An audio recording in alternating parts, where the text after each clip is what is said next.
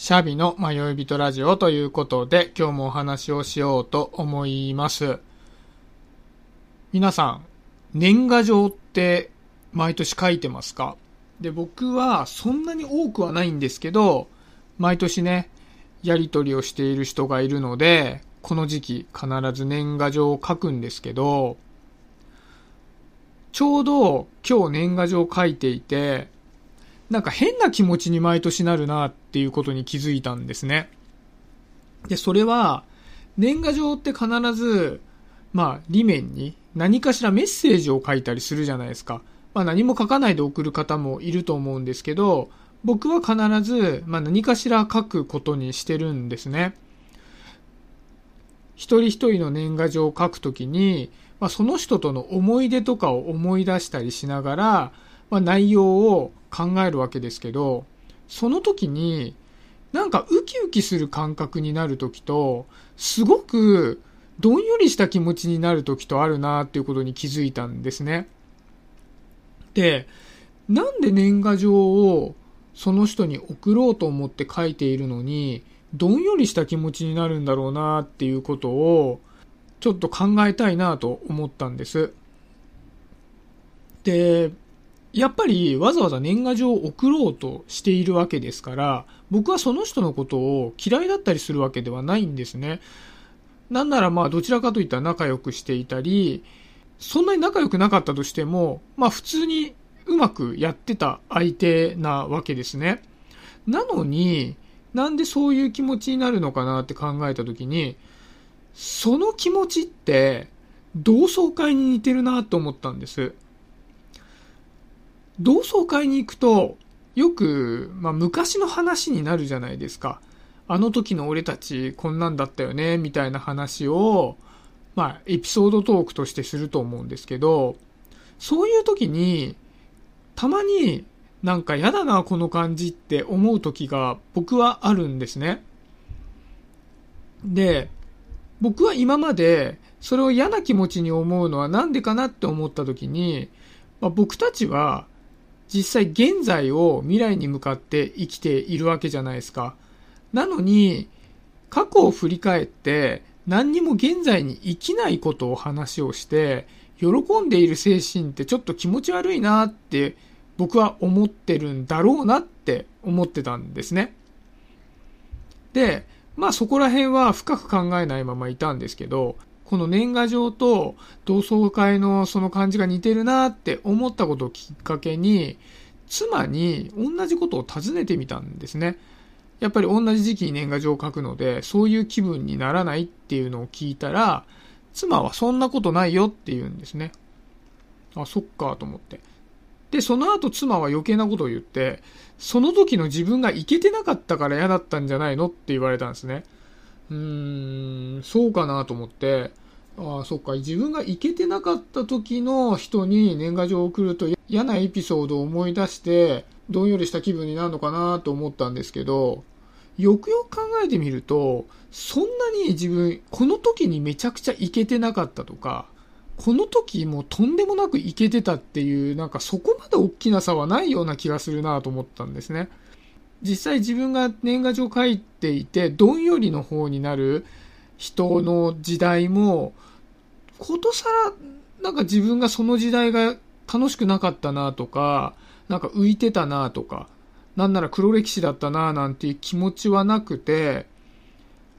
どっちかというと、まあ普通に楽しかったなっていうふうにも思うんですね。当時を振り返ってみると。で、まあちょっとピンとこないので、妻に、じゃあなんでその同窓会で昔話をしていたり、年賀はがきにそういった自分エピソードを書くときに楽しいという気持ちになるのって聞いたんです。で、そしたら、それは当時をお互いに振り返って共有するっていうのがいいんだよと、妻は言ったんですね。ああ、なるほどと。それは当時を思い出して、繋がっている感覚を共有するってことって聞いたら、そうだよって言うんですね。で、それ聞いた時に、ハッとしたんですね。僕が年賀状を書いていて、どんよりした気分になる時とか、同窓会も常にじゃないんですよね。どんよりとした気分になる時があるんですね。で、同窓会に行ってそういった気持ちになる時って、共通点があって、当時、全く心を開いてないっていう感覚があるなっていうことに気づいたんです。で、別に当時何かすごくさっき言ったように浮いてたわけでもないし、なんならうまくやってたし、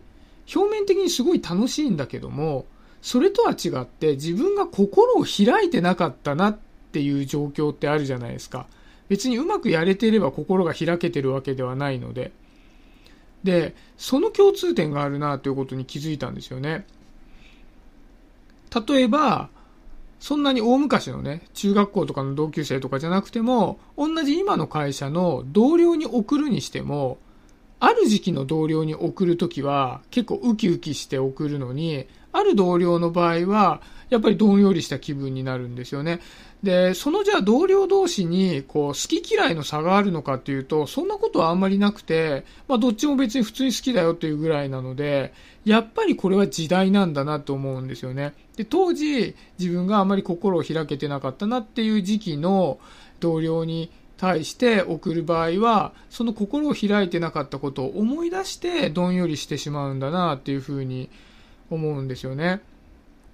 でも、じゃあ当時、自分が心を開いてないなっていう感覚を抱きながら生活してたかっていうと、決してそんなことはなくて、別に普通に淡々と生活してたんですよね。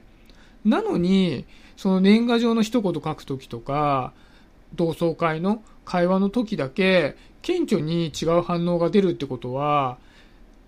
表面的な気持ちにおいてはそんなに心を閉じてますって感じがなかったとしても、心の奥では強く感じてたことなんだろうなっていうふうに、なんかそこがね、面白いなっていうふうに思うんですよね。でも一方で、すごい面白い存在があって、それが夏メロなんですよね。夏メロって、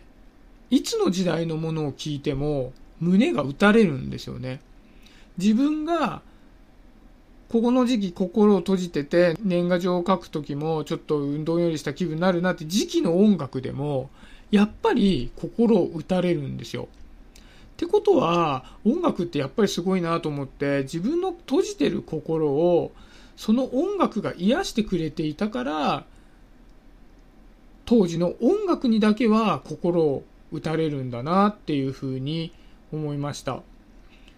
で、この辺の感覚って、今、まあ僕の自身の感覚と妻の話しか聞いてないので、よかったらね、皆さんももし年賀状を書いていたり、同窓会に行った時にこんな気持ちになったよとか、当時の音楽を聴くとこんな気分になるよみたいなことを思い出していただいて、